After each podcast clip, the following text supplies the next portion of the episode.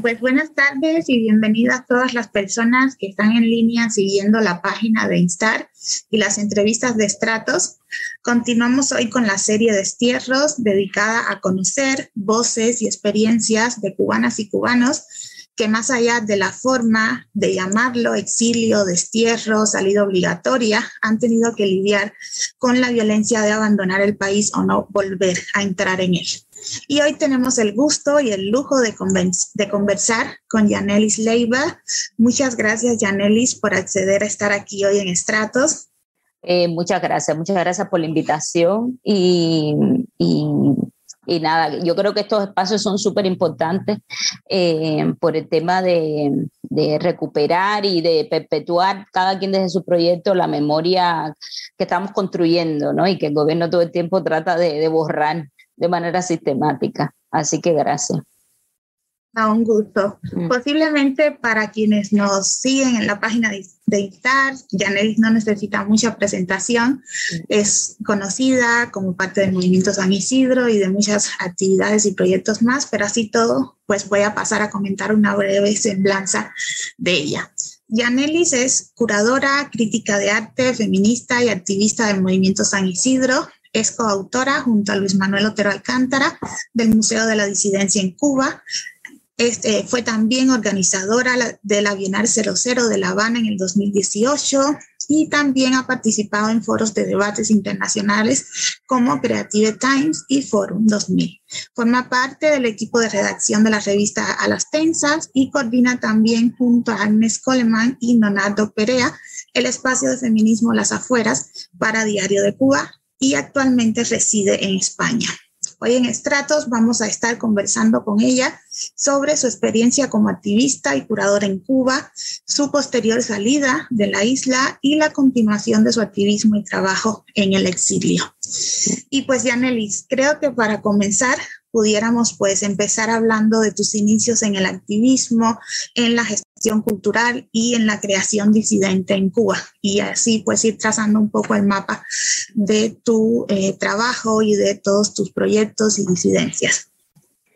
Eh, sí, yo comencé, eh, digamos, a acercarme al mundo de, la disidencia, porque así yo lo, yo lo entiendo la gente que trabaja en la blogosfera, la gente que, que, hace, que tiene sus proyectos relacionados con lo ecológico, con los derechos de los, de los animales, en fin. Yo me empecé a acercar en el 2012 quizás un poco antes a conocer, pero ya a trabajar con el diario Havana Time, que siempre me gusta eh, resaltarlo por, porque eh, la labor que ha hecho el editor Cicles Robinson es eh, para mí muy valiosa, porque es un espacio completamente abierto, es un espacio donde...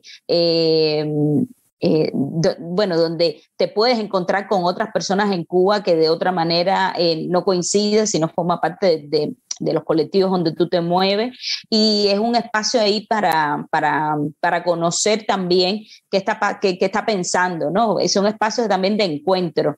Eh, y aunque al inicio, cuando yo empecé en el 2012, estaba aún en la universidad, eh, y recuerdo que había un amigo en la universidad, Condi, que estudió conmigo, eh, que decía, oye, que te vi que estás trabajando en Manhattan, te van a votar de la universidad. Y yo no tenía conciencia de eso, ¿no? Y no, no tenía conciencia de que eso eh, pudiese ocurrir, porque al final eh, yo empecé de ingenua, eh, desde una ingenuidad, haciendo, como colaborando con, con Havana Time y encontrándome con todo este mundo no tenía como, por supuesto que conocía eventos de censura y tal, pero yo sentía que, que, no podíamos ir en regresión, ¿no? y el tiempo nos ha demostrado de que sí, que siempre podemos regresar.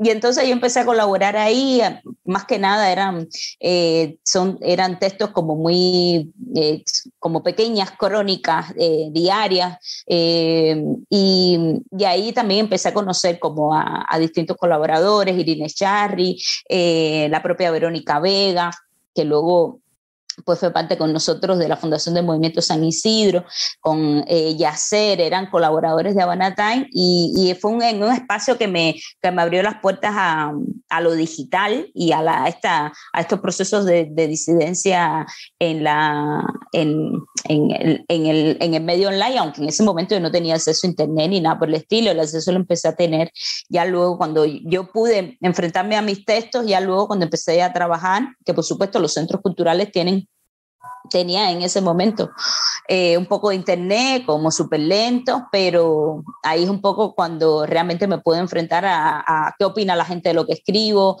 qué escriben otras personas, pero eh, mis inicios fueron ahí, en Havana Time, en 2012, y, ya luego... Eh, en el 2014 yo me encuentro con Luis ya trabajando en la revista Revolución y Cultura. yo era la, digamos, la curadora del espacio eh, la galería, una, tenían una pequeña galería que se llamaba Espacio Abierto y, y el, Luis fue uno de los artistas invitados a una exposición colectiva y ahí nos encontramos y empezó como una relación eh, de trabajo, pero también afectiva, fuimos pareja por, por mucho tiempo y empezamos a trabajar eh, los dos. Luis también era un artista que estaba como comenzando, eh, hacía mucha escultura, como su mundo iba por otro sitio, aunque siempre le interesaba el tema de, eh, de lo político, ¿no? Las primeras esculturas de Luis trataban sobre los veteranos de Angola y tal, pero bueno, eran como sus primeros pasos. Yo creo que fue un recorrido, digamos, juntos, ¿no? La evolución nuestra hacia el descubrimiento de la disidencia en su plenitud y ya luego, como todos los eventos estos eh, que organizamos, incluso también pues eh, eh, las consecuencias que tienen pues crear estos tipos de espacios emancipatorios en, en Cuba.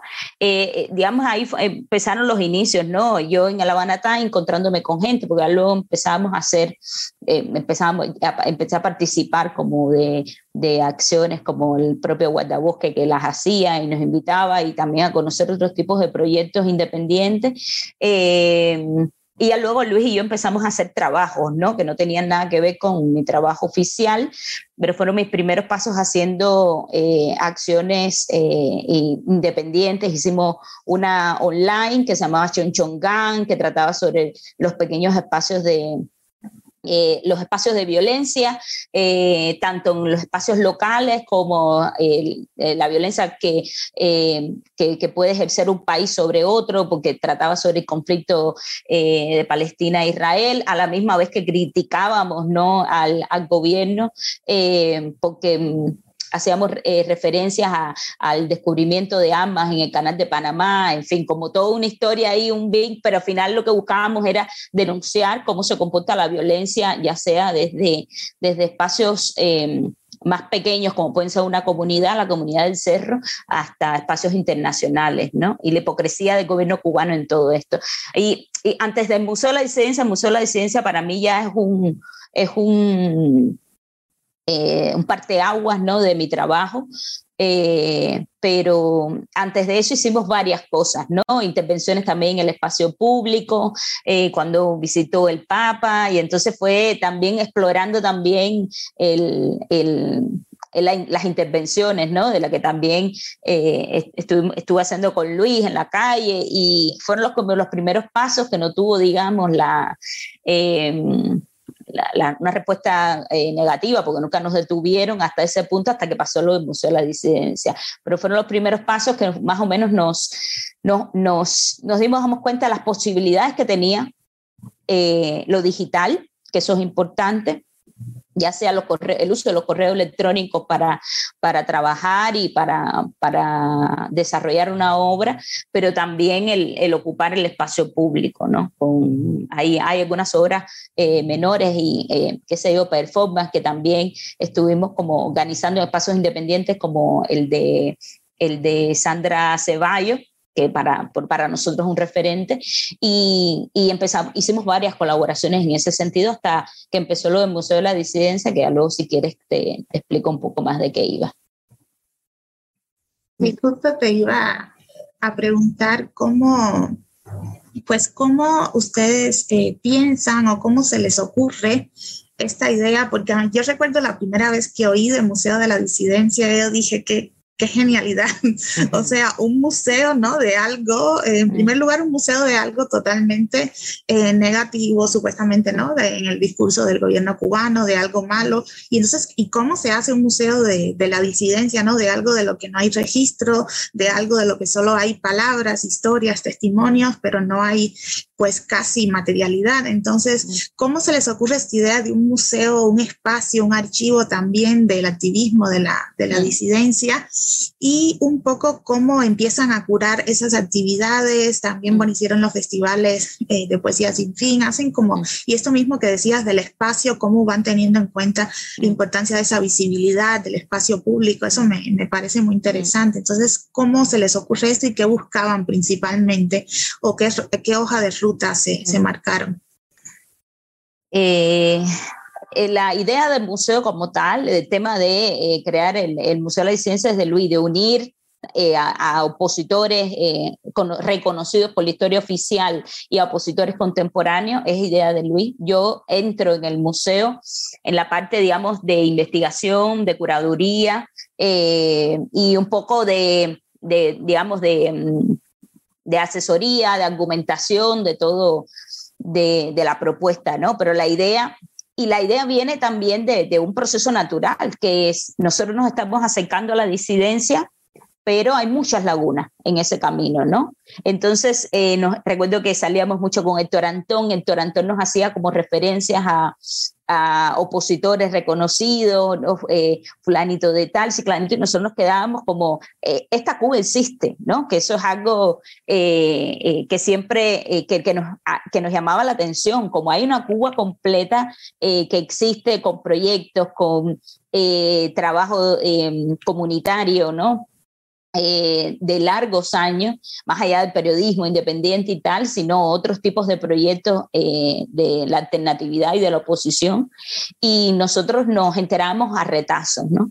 Entonces, eh, al final como el, tema del museo como tiene varios niveles, ¿no? Tiene el nivel este de ser disidente, no puede ser un estigma más en Cuba, y eso es algo importante porque nosotros sabíamos que íbamos de camino a convertirnos en disidentes. Y eso es un problema porque empieza el proceso de aislamiento social, empiezan las amenazas, empiezan los, eventos de, censura. Entonces, nosotros eh, eh, más allá de, por supuesto, defender el derecho a, la disidencia, también queríamos eh, limpiar ¿no? el camino y naturalizar el término. Siempre hay muchas horas que hemos hecho en, conjunto, que, utilizamos mucho el, tema de, la palabra, ¿no? del lenguaje, del, del nombrar. ¿no? Y cuando uno nombra, eh, en dependencia de lo que vayas nombrando, pues vas eh, eh, modificando en el imaginario popular, en el imaginario de una comunidad específica, pues ciertas nociones. Y eso era algo que nos interesaba. Primero, utilizamos la categoría de museo porque es algo que la gente reconocía, porque era una sombrilla que nos permitía vaciar de miedo, y eso es algo importante desde el propio trabajo en museo, era algo que queríamos, queríamos contribuir a eliminar el miedo que hay en Cuba, hablar de disidencia, hablar de política, hablar de desobediencia civil, hablar de oposición, ¿no? Y por eso utilizamos la palabra museo, que supuestamente es una palabra que dentro del imaginario eh, común no es algo eh, negativo, ¿no? Un museo no, puede, no está asociado a lo negativo. Y, y por supuesto, cuando tú pones allí eh, el, como los, símbolos que usamos eh, son símbolos reconocidos también, que es el, indio Atué y estaba José Martí, estaba Fidel y estaba, eh, nosotros hicimos como un cuestionario a, varios, a varias personas de, la oposición, amigos que conocíamos, a ver, a ver quién podía ocupar ese lugar de representativo de la oposición contemporánea y llegamos al consenso que era eh, Osvaldo Payá. Entonces, al utilizar estos cuatro símbolos con esta sombría de museo, Tuvimos, por supuesto, conflicto, ya no solo conflicto por la oficialidad, que decía que Fidel no se toca en ninguno de los, en, ninguno de los términos, eh, ni siquiera para llamarlo disidente, que en realidad lo fue, lo que, lo que, realizó la Nuchambá durante un tiempo para derrocar a un poder que había, hizo disidencia, y eh, por la parte de la oposición también tuvimos muchas, eh, eh, digamos, mucha crítica, ¿no? Que al final estaba bien, nosotros siempre trabajamos también con la crítica, eh, trabajamos con, con, con digamos, con, con bueno, con esos dolores, trabajamos también con, conocimientos de, los cuales nos enfrentamos por primera vez y, algo importante que me faltaba por decir es que nosotros usábamos eh, el, concepto que tiene la palabra disidencia en el diccionario. Es decir, nosotros no, no nos eh, vinculamos a una connotación teórica determinada, sino decíamos, nosotros estamos haciendo un museo que se, se basa, digamos, el concepto de ciencia que nosotros asumimos es este, ¿no? Que está en el diccionario, que es tener una opinión contraria al otro. Y desde ahí como empezaron todos los niveles de, de, lectura, ¿no? De la importancia de ser disidente para toda la sociedad, de la importancia que haya pluralidad política en el país y y más allá de estos primeros pasos, lo que queríamos es que el museo utilizar y eh, tratar de explorar qué nos, qué nos permitía un museo, ¿no? El, museo, por supuesto, no podía ser físico en Cuba.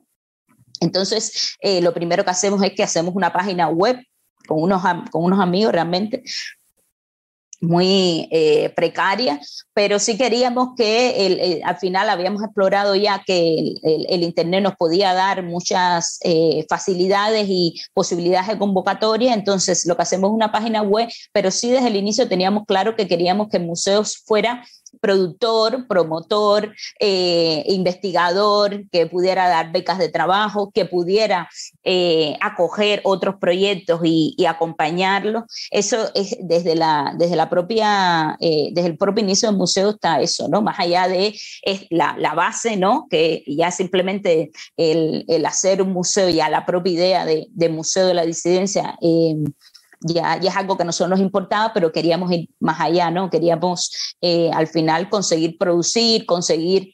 Eh, pues, hacer proyectos en el espacio público, que en efecto logramos hacer varios en Cuba.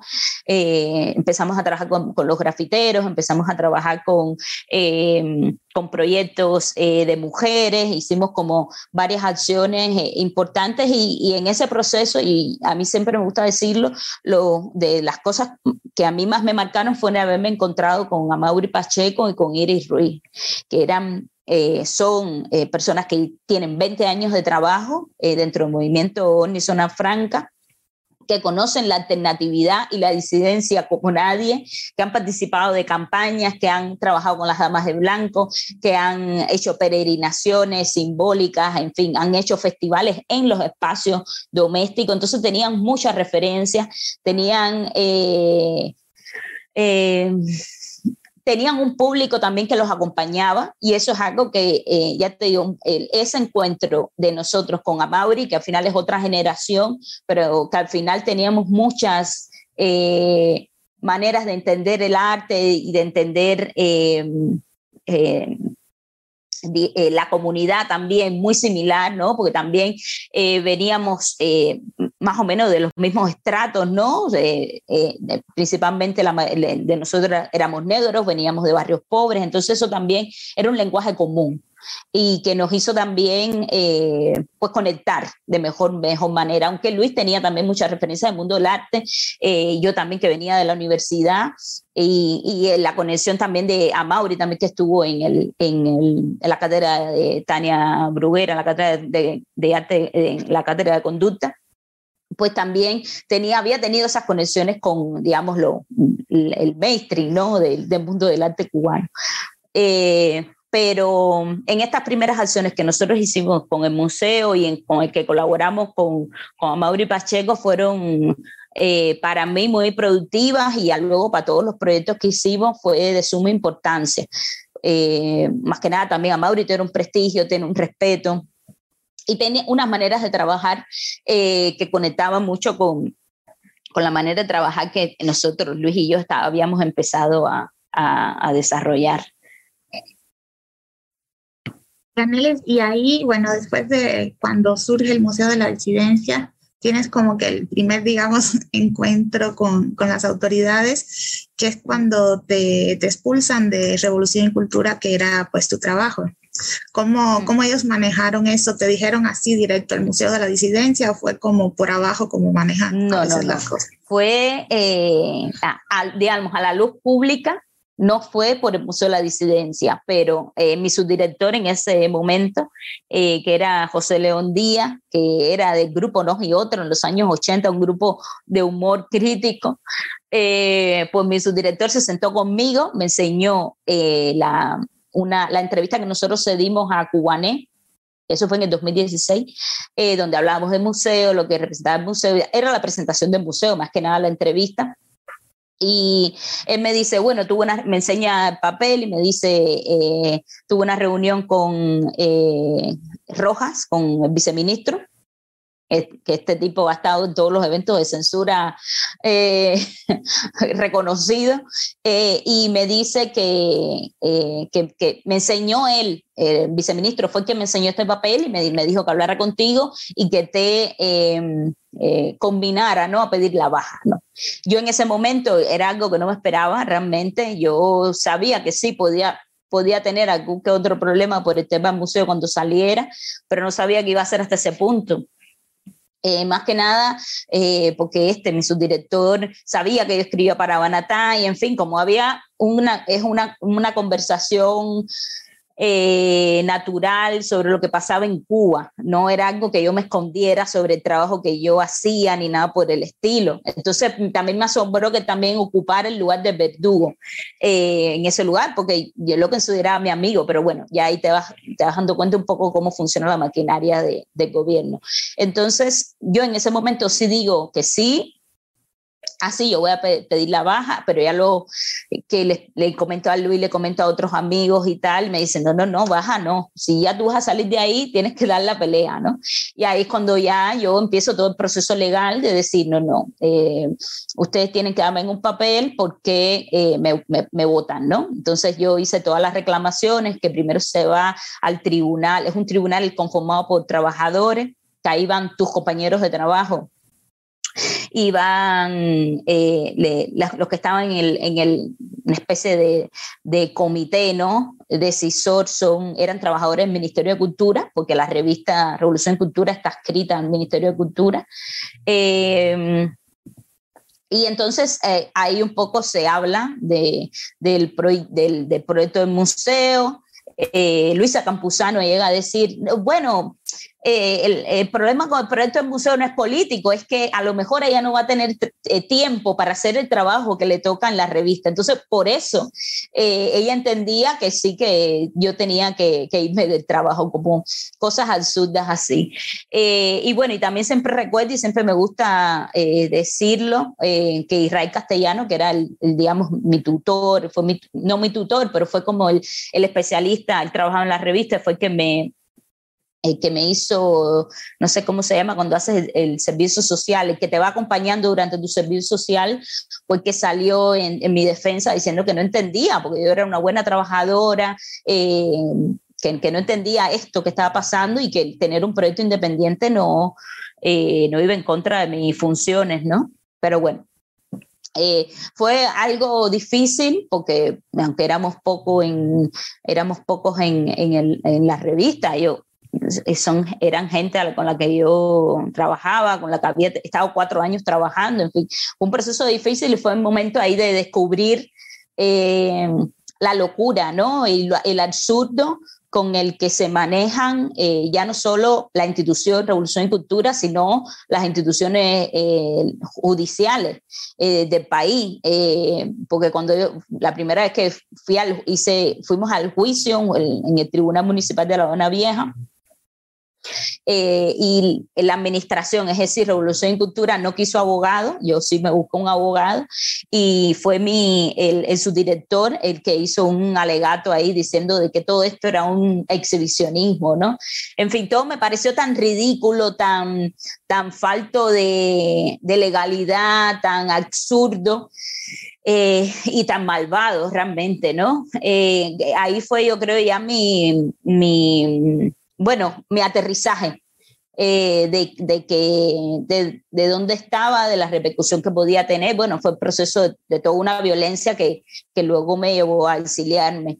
Pero fue ahí, digamos, me di cuenta, más allá de lo que, de lo que uno pueda leer por lo menos esa fue mi experiencia, más allá de lo que uno pueda leer, de lo que te pueda asombrar eh, eh, los testimonios, ¿no? Y cuando, cuando no, cuando, cuando, por lo menos cuando yo lo viví en primera persona, ver cómo, cómo la gente más cercana a ti se te va alejando, cómo eh, empieza el miedo, cómo, cómo, la gente cambia, ¿no? Por presiones, por comodidades, por, eh, por, por, por, porque, por estado de confort, eh, por, por hipocresía.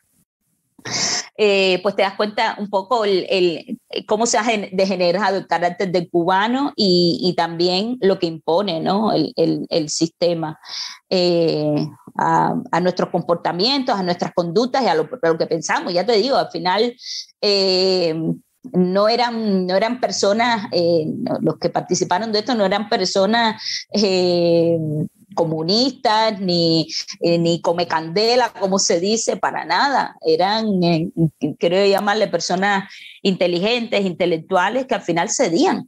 Yo realmente no entiendo por qué, pero bueno, cedían y, y bueno, a mí me entristecía también todo eso. Pero fue un proceso largo, hice como mi reclamación. Ahí también me encontré con, con, otros expulsados, ¿no? Ahí conocí a Oscar Casanella, otros expulsados de, de sus instituciones de trabajo, conocí a Ariel Urquiola, eh, que me acompañaron también en ese proceso y conocí como este, este otro grupo, ¿no? De personas que habían sufrido expulsiones de su centro de trabajo por cuestiones políticas, más que nada. A Boris, eh, de Diario Cuba, periodista. Eh, fue un proceso pesado, pero eh, y que, bueno, Laritza Diverse me asesoró con Julio, ya te digo, ahí yo tuve como el apoyo de, de gente muy, muy importante que lleva ya tiempo también haciendo las reclamaciones y de, y de poniendo en jaque al gobierno. Y aunque fue un proceso duro, también estuvo bien porque, porque me sentí eh, eh, acompañada, ¿no? Y eso, y eso es bueno. Sentí que, bueno, esto es una esto es una violencia total, pero, pero como se puede sobrellevar mejor si, si, si, bueno, si tienes gente que se cuenta tus, que, que te cuenta sus experiencias, te dice, mira, esto no funciona así, o esto tómalo de esa manera, ¿no? A nivel emocional, como no pienses que esto es personal, ¿no? Esto es una maquinaria que funciona así.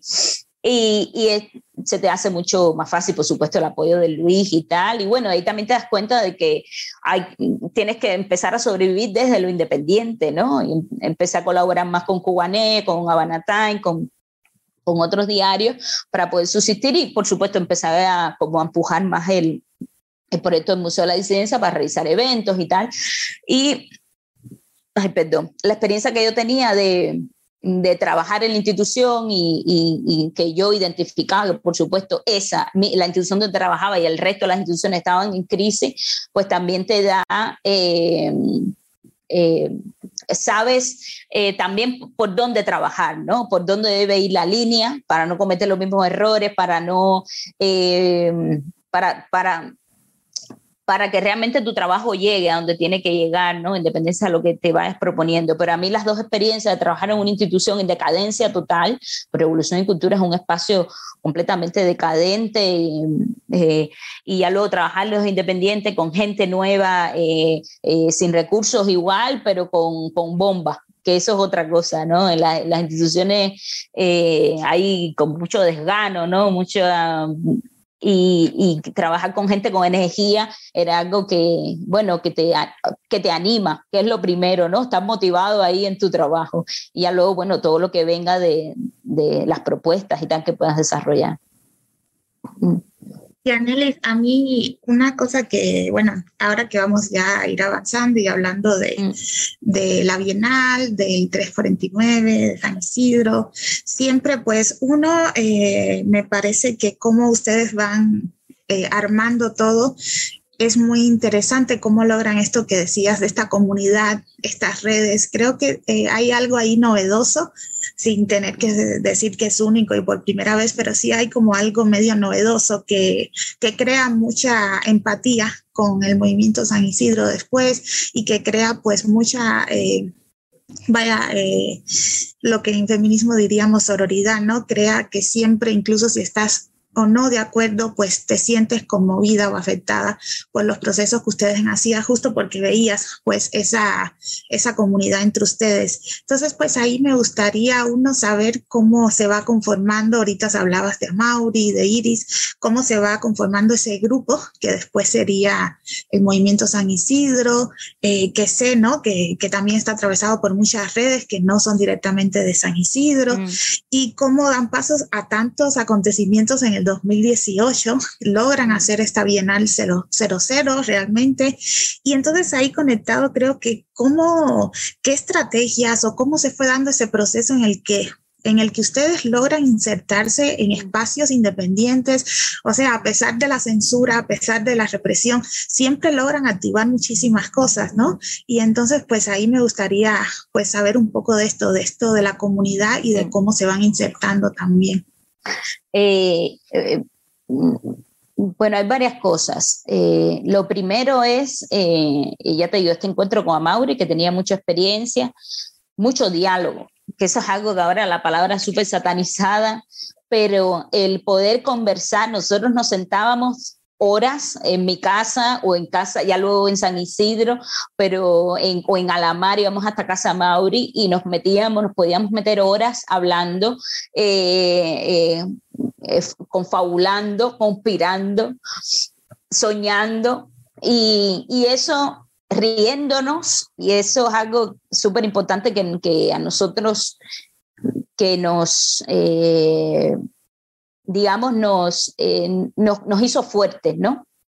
Primero, teníamos claro que no podíamos eh, hablar ya no solo entre nosotros, sino hablarles a otras personas o a otros grupos desde eh, la tristeza. No podíamos hablar desde la tristeza, pero ya había demasiada tristeza en Cuba por demasiado tiempo. Eh, teníamos que hablar desde la alegría, pero además éramos personas que entendemos la vida de esa manera, ya no, era forzado, ¿no?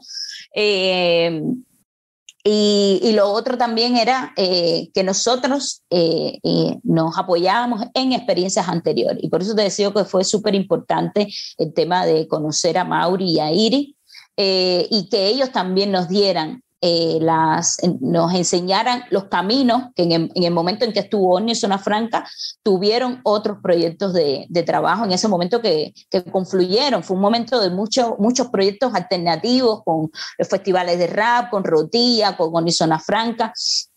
Y, lo, ya te digo, nosotros nos, eh, nos sostenemos desde, en, en, esos espacios, en esos espacios que ya estaban construidos, que el gobierno puso en fuga porque es algo que hace eh, cíclicamente, que ha borrado, digamos, de, de, los libros de historia, no digamos, pero también de eh, como han, han, habido procesos de exilio, como no hay sistematización de eso, pues los ha borrado.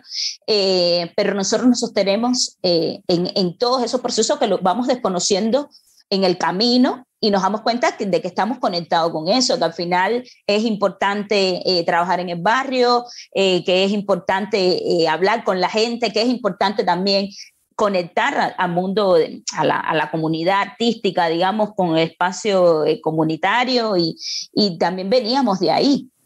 y también Luis, eh, eh, principalmente en esto, que es, un, eh, uno de los cabecillas de esto, pues tiene muchas herramientas de, es muy, ¿cuál es la palabra? Muy carismático, muy carismático, es, es una persona que puede, puede dominar los dos los dos contextos. Yo soy una persona más tímida, eh, pero Luis puede, puede, dominar los dos contextos en el sentido del barrio, del barrio, tiene el lenguaje del barrio, pero también tiene, puede hablarle al mundo del arte, digamos, más sofisticado. Eh, y yo creo que las particularidades de cada uno de nosotros, eh, que ya luego cuando yo, cuando yo decido exiliarme, siento que que, que, que, puede ser eh, para el movimiento eh, mi partida, que puede ser eh, difícil, ¿no? Eh, porque cada quien tenía un rol ¿no? En, en, el, en, el, movimiento, cada quien tenía un grupo de herramientas que aportaba y que eran importantes, ya no solo a la hora de protegernos, si alguien lo, lo metían preso, sino también de, de a nivel de trabajo, ¿no? Eh, ¿Quién conoce mejor las redes? ¿Quién conoce quién puede hablarle a los raperos y quién puede hablarle al barrio? ¿Quién puede eh, trabajar con el mundo de, de, de las artes escénicas, ¿no? entonces, eh, yo creo que por eso también eh, eh, pudimos hablarle a una mayor cantidad de público, porque cada quien tenía una historia pasada que aportaba y que ponía en el centro, ¿no? pero ya te digo, hay cosas, y otra cosa importante que también hizo que nos uniéramos más es el hecho que estábamos dispuestos a poner el cuerpo, que como es una, una expresión que usamos siempre, y, y lo entendíamos así porque sabíamos que era importante eh, generar referentes, ¿no? Que la gente no salía si no había alguien que lo hacía primero. Entonces, eh, pues, ¿qué hay que hacer? Hay que ir a una manifestación y apoyar a la comunidad LGTBI, pues ahí estamos. Que hay que ir a, una manifestación eh, por por los derechos de los animales, pues ahí estamos, ¿no? Poner siempre cuerpo en las luchas que al final nos sentíamos afines, pero que también podríamos generar nuevos referentes, que no pasa nada, que te, Ahí era algo que siempre hablábamos, teníamos miedo, pero nos enfrentábamos a ese miedo, porque si no nos quedamos paralizados como estábamos. Entonces, eh, eran, eran pautas que ya luego yo con el tiempo he ido eh, observando, ¿no? De lejos, que es mucho más fácil, aunque todo está aún muy, en mi cabeza, muy caótico, pero yo sí creo que ya luego conversando y eso me he dado cuenta que han sido las herramientas ¿no? que hemos utilizado, el tema de ser eh, eh, consecuentes un poco eh, con, con, lo que defendemos, estar, ¿no? La presencia es importante en todos los procesos, el diálogo entre nosotros y con otras personas, por eso no, no entiendo lo de satanizar el, esta herramienta, que no es otra cosa que es una herramienta, es la manera que tenemos de entendernos y de relacionarnos. Y, y y el tema de hablar desde la alegría, ¿no? Que nosotros cada vez que salíamos a algún calabozo o lo que sea, el otro día tratábamos de tomarnos una botella de ron en el malecón, eh, eh, pensar en qué se había fallado, ¿no? Eh, con cuál, cuál habían sido los, los logros de la acción, si queremos que se haga, no sé, cómo planificamos, ya solo en la campaña contra el decreto fue más eh, sistemático, más eh, bien pensado, pero en la organización de la Cero Bienal, que fue eh, digamos, los que, los que se reconocen como organizadores, que yo siempre los digo, está Catherine, está José Ernesto, está eh, Amaury, Iri, Luis y yo, pero detrás hay mucha gente que no quiso dar el nombre. Y son gente que trabajaron, trabajó muchísimo en la coordinación con los artistas que venían desde el exterior, en el acompañamiento al aeropuerto, en la producción, en la coordinación, y que no quiso eh, dar el nombre por temor, lo que sea, tal, pero, eh, y, y, por eso te hablo de la importancia que para nosotros tienes el, el el, poner nuestro nombre, nuestro rostro, el poner nuestras voces en el espacio público y ahí la herramienta de lo digital, que esto es algo que también me faltaba, es algo que también nos, eh, nos hizo eh, eh, como grupo nos hizo también fuertes porque encontrábamos en las redes sociales, en la, la prensa el acompañamiento de la prensa independiente, pues un espacio de protección ¿no? y de encuentro con otros grupos. Eh, y yo creo que hubiese, hubiese sido... Eh, menos impactante, creo yo, el los trabajos del movimiento y, bueno, antes la 00 Bienal, si no hubiésemos tenido el apoyo de las redes sociales, que al final nos hizo comunicarnos con artistas en el extranjero, pero también con organizaciones eh, y con otros colectivos y, y, también es un espacio de protección porque tienes visibilidad. Yo creo que son como todos esos factores, pero ya te digo, en el centro de nuestra y en el propio centro del museo, nosotros lo definimos así, es una plataforma eh, de creación artística y espacio de diálogo. Eh, desde la propia creación del museo nosotros sostenemos de que si no nos sentamos a conversar y a compartir eh, lo que pensamos, lo que creemos de Cuba, lo que soñamos para Cuba, pues no avanzamos. Y hay muchas obras relacionadas con, con eso. El propio testamento de Fidel que, que, que hicimos en el 2018, en enero, eh, pues hablaba de eso, hablaba de que nosotros queríamos exorcizar ¿no? a la nación, queríamos decir que Fidel se llevara todos los males, todos los dolores, que se dejara hablar de ese señor y que empezáramos a construir el país, ¿no? Que eh, eh, Fidel hacía un mea culpa público y, y combinaba ¿no? A, a, los extremos a encontrarse y a, y a conversar. Al final, eso siempre ha sido como la pauta, ¿no? De, eh, la mayoría de, de, los trabajos que, que hemos hecho. Mm.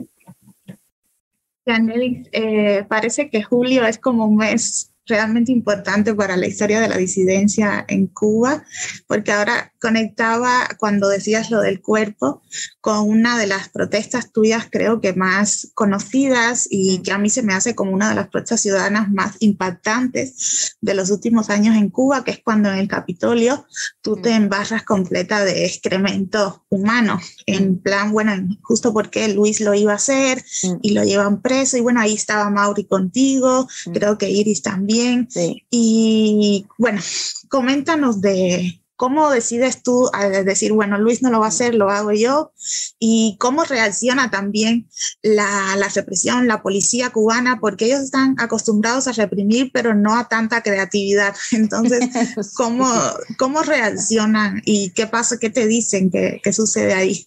Sí, eso fue eh, el 21 de julio y la Bienal había sido en mayo. Entonces, nosotros habíamos pasado ya por... Eh, la, Bienal nosotros la empezamos a construir en septiembre, octubre de 2017 y durante eh, de, esos meses eh, previo a mayo fueron momentos muy intensos, muy intensos, no solo porque estábamos organizando la Bienal, que fue agotador, sino porque también en medio de esa organización pues hacíamos otros eventos, ¿no? estuvimos ahí Fuimos una de las sedes del Festival de Poesía Sin Fin que organiza Mauri Pacheco. Yo no hice una franca desde hace mucho tiempo. Eh, Luis hizo una obra también intermedio que yo lo acompañé, que fue la peregrinación a, San Lázaro, donde estuvo detenido varios días, en fin.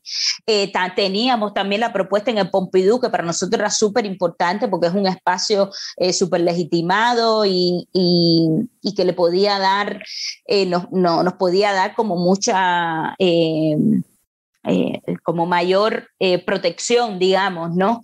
Y queríamos que llevar una obra que, eh, que, estuviese lo mejor pensada posible, pero ya te digo, el, que ahí fue donde presentamos lo de Testamento de Fidel, que fueron, fueron meses como para mí muy intensos. Eh, y a nivel eh, de energía, a nivel emocional, de todo, eh, y para Luis igual, en fin, para todos nosotros que estuvimos organizando la Bienal, pero a la vez nosotros nos metíamos en otros rollos. y ya luego cuando llegamos a la 00 Bienal, que la logramos concluir, aunque no se pudo hacer el evento en casa de Lía Villares y en casa de Trápaga, de Luis Trápaga, fue el único espacio que la seguridad del Estado no permitió eh, que, se abriera durante la Bienal, pero el resto sí pudimos hacerlo. Eh, yo por lo menos estaba súper agotada, ¿no? Entonces, y también yo, nosotros teníamos la alegría de que habíamos conseguido hacer la Bienal, que habíamos conseguido mover un poco el listón, ¿no? De la libertad de expresión en Cuba, y ya luego en julio nos sacan, eh, nos enteramos por eh, Radio Martí, que llama Luis Manuel, para preguntarle, oye, ¿qué creen ustedes del decreto 341? Y nosotros nos quedamos así, no nos habíamos leído. Luis siempre hace el chiste que dice, yo no lo, yo no lo he leído, pero si ustedes me llaman es porque eso candela. y, y, y, entonces ahí nos empezamos a leer el decreto, que vimos que era como eh, muy criminal y, y, del, del enfado ¿no? De decir, estamos retrocediendo, ¿no? Lo que habíamos conseguido con la 00 Bienal y que tantos artistas se sumaran, pues con este decreto lo estamos retrocediendo y vamos a retroceder, ¿no? En lo que queremos, que al final es como la legalización de los espacios independientes, mayor libertad de expresión, como... Eh, y, y desde el enfado nace esta, esta acción de Luis que yo le decía, yo le era de la primera que le decía que no lo hiciera, ¿no? No lo hiciera porque le iba a costar prisión, estaba muy cerca la, la prisión de 10 meses que sufrió el sexto, y yo pensé que Luis iba, iba a ser como, y le iba a suceder lo mismo a él. Entonces yo trataba de decirle que no lo hiciera, que vamos a pensar otra cosa y tal, eh, pero bueno, él estaba decidido. Y, y entonces en, esa, en esa acción eh, no la hicimos pública en las redes ni nada por el estilo, lo que éramos solo eh, cinco o seis personas lo que sabíamos y cada quien tenía ahí como su papel, ¿no? Eh, yo iba a llegar con el cartel y, y, y, el excremento. Cuando Luis me diera porque yo vivo muy cerca del Capitolio, yo vivo en Monte, Monte Ángeles, y entonces el Capitolio está ahí mismo. Y eh, a Mauri, eh, a Mauri también se iba en barras de, de excremento, Iris iba a grabar, y, igual que Soandri, y José Ernesto también iba a grabar, pero desde lejos, por si metían preso todo el mundo y tal. Entonces cada quien tenía ahí como su función. Pero cuando yo llego, a Luis ya se lo están llevando preso. Luis no tenía nada perdón, perdón, eh, Luis estaba sentado en el Capitolio, bueno, ahí las imágenes se ve porque Mauri tenía esa función, por eso es lo bueno de eh, ser estratega. Eh, y, teníamos ahí a Mauri que estudió estrategia militar, en fin, pero cada quien tenía su función y por eso salió. Pero lo que fallamos fue que en ese momento no había datos móviles, entonces había que ir a la wifi. en fin, y entonces cuando yo llego se están llevando a Luis y yo la reacción mía no era, no era un plan, eh, lo que pasó no era un plan B que habíamos ideado, normalmente nosotros hacíamos plan A, plan B, plan C. Esta vez no había plan, porque se entendía que cuando tú haces la acción es cuando te meten preso, no antes. Y, y entonces cuando yo llego, que se están llevando a Luis a golpe, tal, como desde la impotencia, desde solo imaginar que tenía que enfrentarme de nuevo a una campaña para liberar a Luis, de que ahora si lo va a meter más tiempo preso, es que yo digo, bueno, si ya tengo el cartel, porque había un cartel, lo que no se ve en el vídeo, porque la seguridad me lo tumba un momento, me da por atrás un golpe. Y, y entonces yo estoy como en el separador del, del Capitolio y me empiezo a, echar la, la, mierda ahí mismo. Y, y, recuerdo que yo decía, me estoy echando la mierda y Iri y a Mauri, como no, no, no, me, no me habían visto, ¿no? Como yo me estoy echando esto, me va a meter presa y como la acción ni va a estar grabada, ni, ni voy a poder hacer la protesta. Y por eso es el video que se tiene, es cuando ya yo estoy más cerca del Capitolio cruzando la calle, porque es cuando ya me han quitado el cartel y cuando Iris me ve. Eh, que es cuando ella empieza a grabar. Pero es simpático porque Iris, ya luego Iris y yo hablando me decía, Yaneli, es que yo te veía con un colorcito y yo pensé que Yaneli se maquilló para la acción, en fin. Como ella es delirio entre nosotros. Pero bueno, la reacción de la seguridad fue... Eh, realmente eran los únicos que hablaban conmigo, eh, se me acercaban, la policía sí, se llevó presa a Iris, a Mauri, a Soandri, a propio José, y, y conmigo no hablaba yo empecé a gritar ahí, pero conmigo no hablaba la policía porque decían, yo a esta no la voy a meter en el carro que después lo tengo que limpiar yo. Lo decían a sí mismo. Y la seguridad era el que más se me acercaba, no me tocaba ni nada. Eh, pero sí era el que me acercaba y entonces yo también calculé, se van presos todo el mundo, esto no se ha subido a internet, como, eh, ¿qué hago? ¿no? Converso con esta gente que me está diciendo que converso, o sea, que ellos siempre dicen, vamos a conversar. Eh, y yo tenía los celulares de todo el mundo, en fin. Entonces, eh, cuando ya determino mi, mi catarsis en Capitolio, pues eh, empiezo a hablar con ellos, le digo que tiene que estar ahí es el ministro de Cultura, que pues nosotros después de la Bienal entregamos una carta una carta describiendo todo lo que había pasado durante la organización de los 00 Bienal, pidiendo una, eh, una disculpa pública y una retratación pública de parte del Ministerio de Cultura y tal por difamación. Eh, y pedíamos una, una reunión y pedíamos el cambio de, de, de, estas prácticas represivas, en fin, una carta muy larga con, con con, ¿cómo se llama? Con eh, las citaciones, con las actas de decomiso, con todo lo que había pasado. Y él, por supuesto, no nos habían hecho ni caso y, y yo apelaba todo el tiempo a que el ministro de Cultura es el que tenía que responder, no ellos, que no eran nadie tal. Entonces, eh, ellos lo que me dicen es que vaya a mi casa a bañarme, que ya van a soltar esta gente, en fin. Entonces, yo lo primero que hago es ir a una wifi de muy cerca de mi casa, que me tiro la foto para que quede registro y, y, digo, bueno, si ya estoy en Barra de Mierda, pues aprovecho un poco más y voy caminando así mismo hasta Cuichacón, que era donde estaba preso José, eh, sin bañarme aún. Y, y, hasta que no soltaron a José, eh, no, no, como no fui para mi casa a bañarme, para cambiarme, para ir a la estación donde estaba el otro, donde estaba a Mauri y Soandri, pero la reacción de ellos fue como, porque ustedes se ponen así? Ellos, eh, por supuesto, tienen sus momentos. A veces son policía bueno y policía malo. Eh, y lo que me dijeron fue eso, ¿no? Vete a bañar, eh, que si sigues presionando te vamos a a presa, así como estás, no sé qué, en fin. Pero yo, mi cálculo fue ese, ¿no? Esta acción ya se hizo, hay que subirla a las redes. Y por eso es que dije, bueno, ya, ok, yo me voy.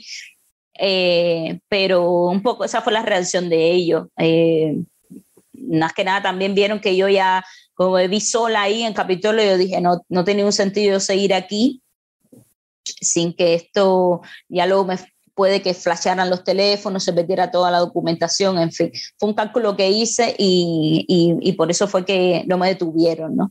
Pero al resto del mundo sí lo tuvieron. Luis, eh, Soandri y los llevaron para Viva a Iri la soltaron, pero era porque eh, tenía los niños solo, Iri es madre de seis, y por eso la soltaron, porque si no hubiese estado detenida más días igual. Entonces, pues si dio la, el excremento para algo, no fuiste la única que no te... hubo algo de temor, hubo, aunque sea... Sí, sí, sí, sí, total, total. Si no, ya desde el inicio me hubiese metido presa. Creo que es una buena estrategia eh, el usar la mierda y al final eh, el, el, excremento lo utilizan mucho los presos en, en las prisiones para, eh, para como gesto de protesta, para que no lo, para que no los golpeen, para que no lo saquen, en fin, para eh, para, para, protestar en las prisiones y, al final estamos en una más grande, ¿no? yo creo que es súper eh, legítimo. Yo, no, yo realmente no tuve ningún escrúpulo y lo volvería a hacer. Muchas veces la seguridad del Estado eh, y las ciberclarias y esa tratan de como de burlarse del asunto y yo lo volvería a hacer sin ningún problema si de eso dependiera tantas cosas, ¿no? Si solo embarrarse de mierda dependiera la liberación de la gente, de, que caiga un cambio en Cuba, pues yo lo volvería hacer. Realmente no tengo ningún escrúpulo con eso. Para mí es, es algo, qué sé yo, el, uso del cuerpo en, en distintas eh, eh, cuestiones, como no le veo no le pongo pero realmente, eh, ni, ni, nada por el estilo. Por eso luego me peleé aquí en Madrid, en fin, como no, lo que haya que hacer, al final hay cosas mayores, ¿no?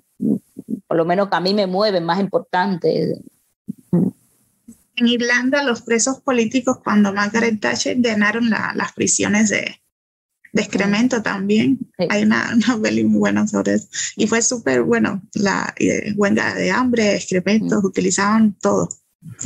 Y Anelis, em, bueno, el 2018 fue eh, pues todo lo, todos estos procesos que, que has contado y em, quería un poco hablar pues de ya de pues el proceso que lleva a tu salida de Cuba cómo, qué va pasando después, eh, cuál, si recuerdas cuándo fue tu primera detención o si ese tema de, de, tu exilio sale en estas conversaciones con, con, la seguridad del Estado, qué amenazas están utilizando ellos en, en, ese, en esos momentos, ¿no? Para, para un poco girarte hacia ahí o no, o, otros tipos de amenazas. Sabemos que normalmente pues el acoso a la familia es súper pues eh, lascivo y es súper también eh, intenso por parte de la seguridad del Estado. Entonces, pues, ¿cómo se está moviendo esta, esta represión hacia ti que, bueno, pues finalmente hace que, que te vayas de Cuba? Eh, sí, la, a ver, la primera detención fue el 22 de noviembre de 2017 y eh, está, estábamos en la calle, habíamos eh, hecho, veníamos a hacer una, una, denuncia en la Fiscalía Militar por registro ilegal de la vivienda de Luis en, en, mismo noviembre, el 6 de noviembre. Eh, y ya luego vinieron otros y por supuesto ellos van increciendo, ¿no? Normalmente en dependencia del día, en dependencia de la acción, pues por supuesto, ya cuando la campaña de decreto estaba más eh, fuerte, eh, pues ya ahí sí, la, la, Kenia esta decía que pues nos íbamos a acusar de desorden público, de, de desacato, eh, que podía ser de dos a tres años, en fin, esas amenazas siempre estaban sobre la mesa, ¿no? pero realmente cuando te metes, en, por lo menos yo en sentido, yo como fui consciente, ¿no? De, de que eso podía pasar. Eso estaba sobre la mesa, eh, sin ningún problema. Estaba sobre la mesa también la amenaza a la familia, eh, que por supuesto también fueron por ahí, fueron al trabajo de mi mamá. que creó tensión además en mi familia, eh, no, no, no, vengo de una familia de activistas ni nada por el estilo, eh, y, y, por supuesto que provocó tensiones, como, como es de suponer. Eh, eh, hubo de todo, por supuesto, eh, están que te, registran los teléfonos, como Luis y yo teníamos una relación de pareja, pues eh, como, como ah, desean informaciones a él para, como para, para ponernos en contra uno con el otro, nosotros siempre defendíamos el tema de la relación abierta, que es algo que no pasaba por la cabeza de ellos, en fin, creían que por ahí nos podían hacer mella. Como utilizaban de todo un poco, ¿no?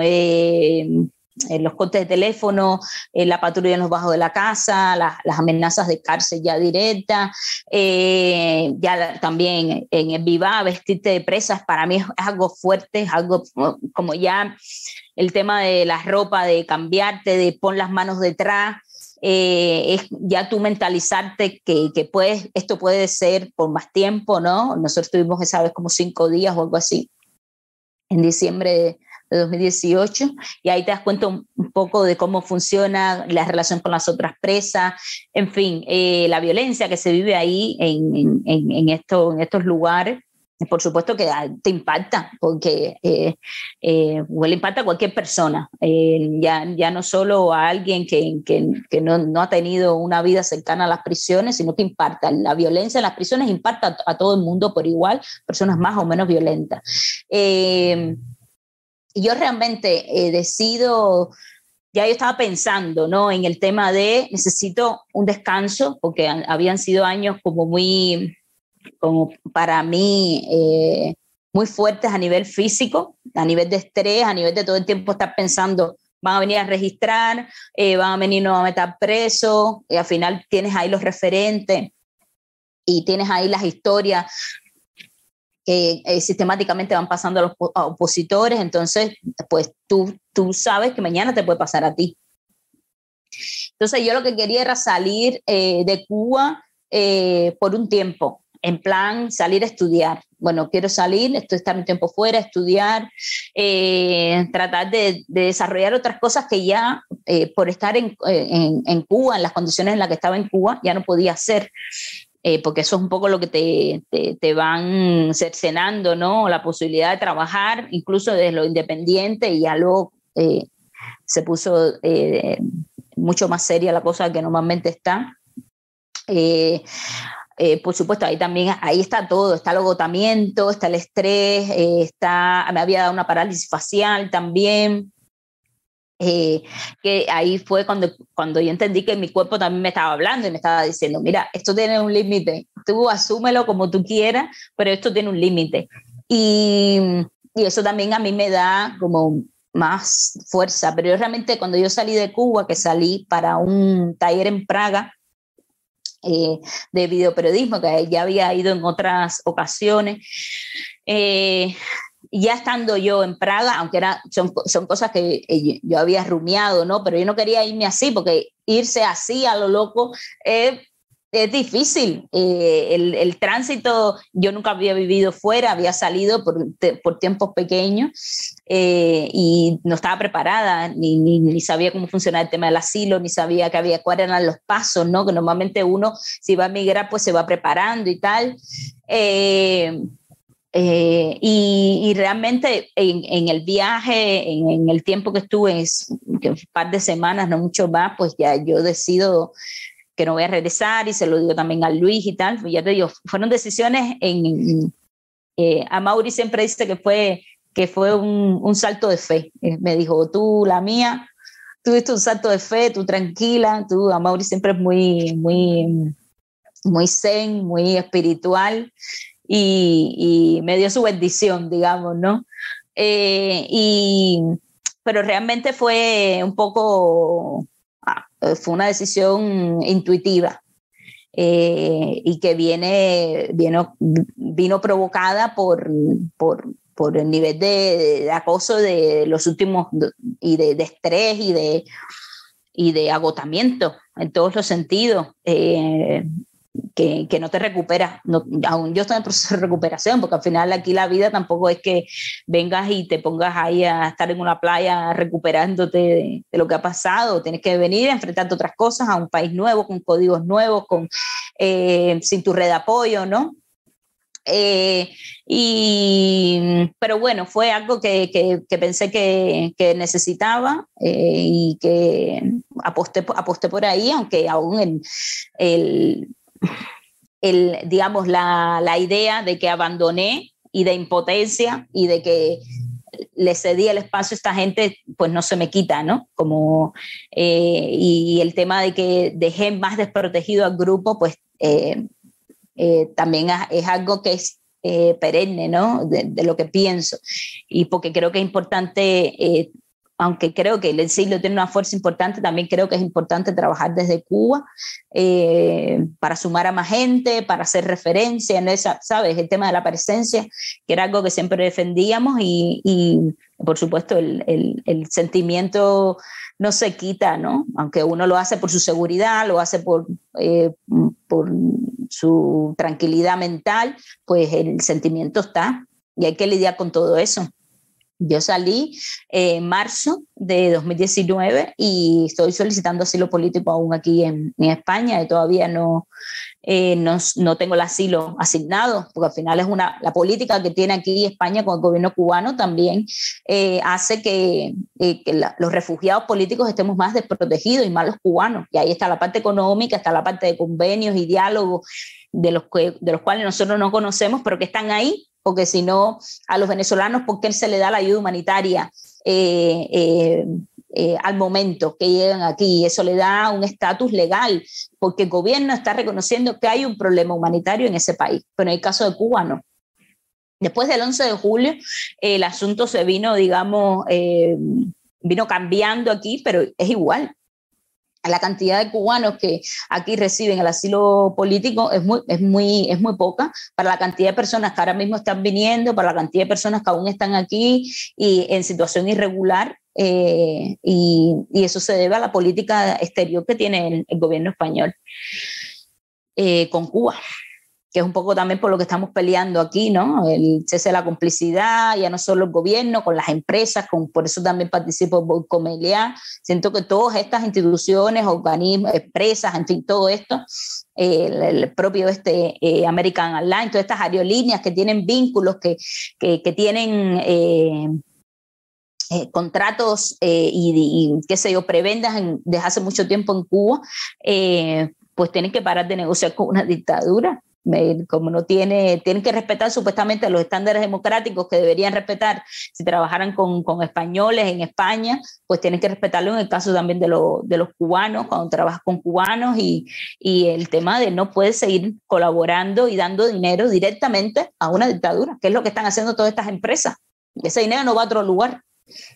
Entonces, por eso yo me sumo a todo eso, porque creo que al final eh, eh, cada quien, con cada uno de estos proyectos, donde cada quien le pone su energía, eh, yo le pongo un poquito.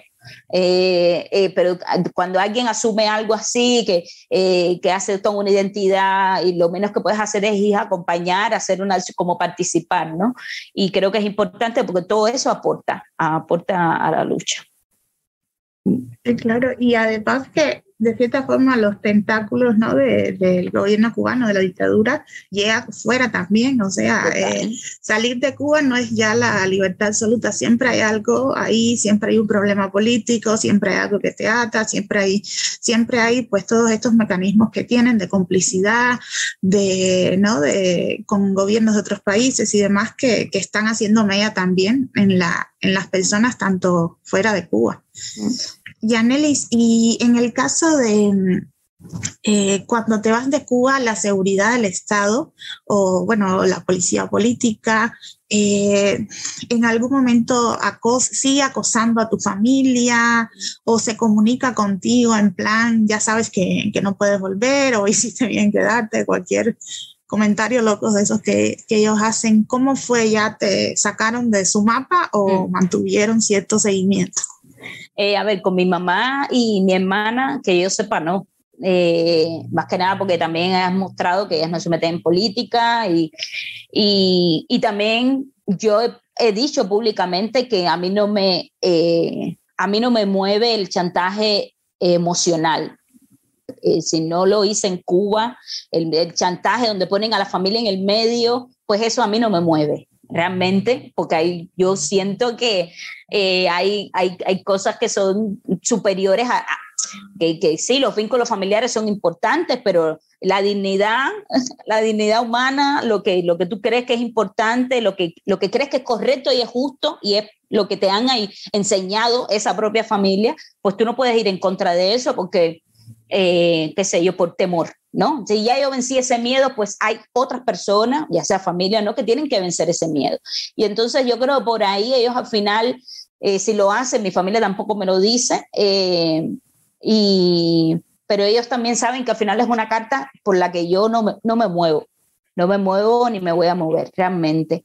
Em, y, y, el tema de comunicarse, bueno, ahí están sus sus ciberclarias que sí, que puntualmente han puesto en el post que me han nombrado, me han dicho que la es concubina, en fin, hay un programa de las afueras que también habla sobre eso, porque me citaron a mí. Normalmente cuando ellos hacen su, su cada vez que sueltan una supuesta, las supuestas verdades de ellos eh, y todos los mercenarios que tiene la CIA en Cuba, pues eh, a, veces me llevo yo algo por ahí, pero es algo a lo que realmente estoy acostumbrada, ¿no? Por supuesto aquí también una vez, ahora que recuerdo al inicio, eh, le escribieron a Michelle, a Nonardo, que vino conmigo y, le dijeron, porque sabemos dónde viven tú y Anelia ahí en Madrid, en fin, como ahí, en fin.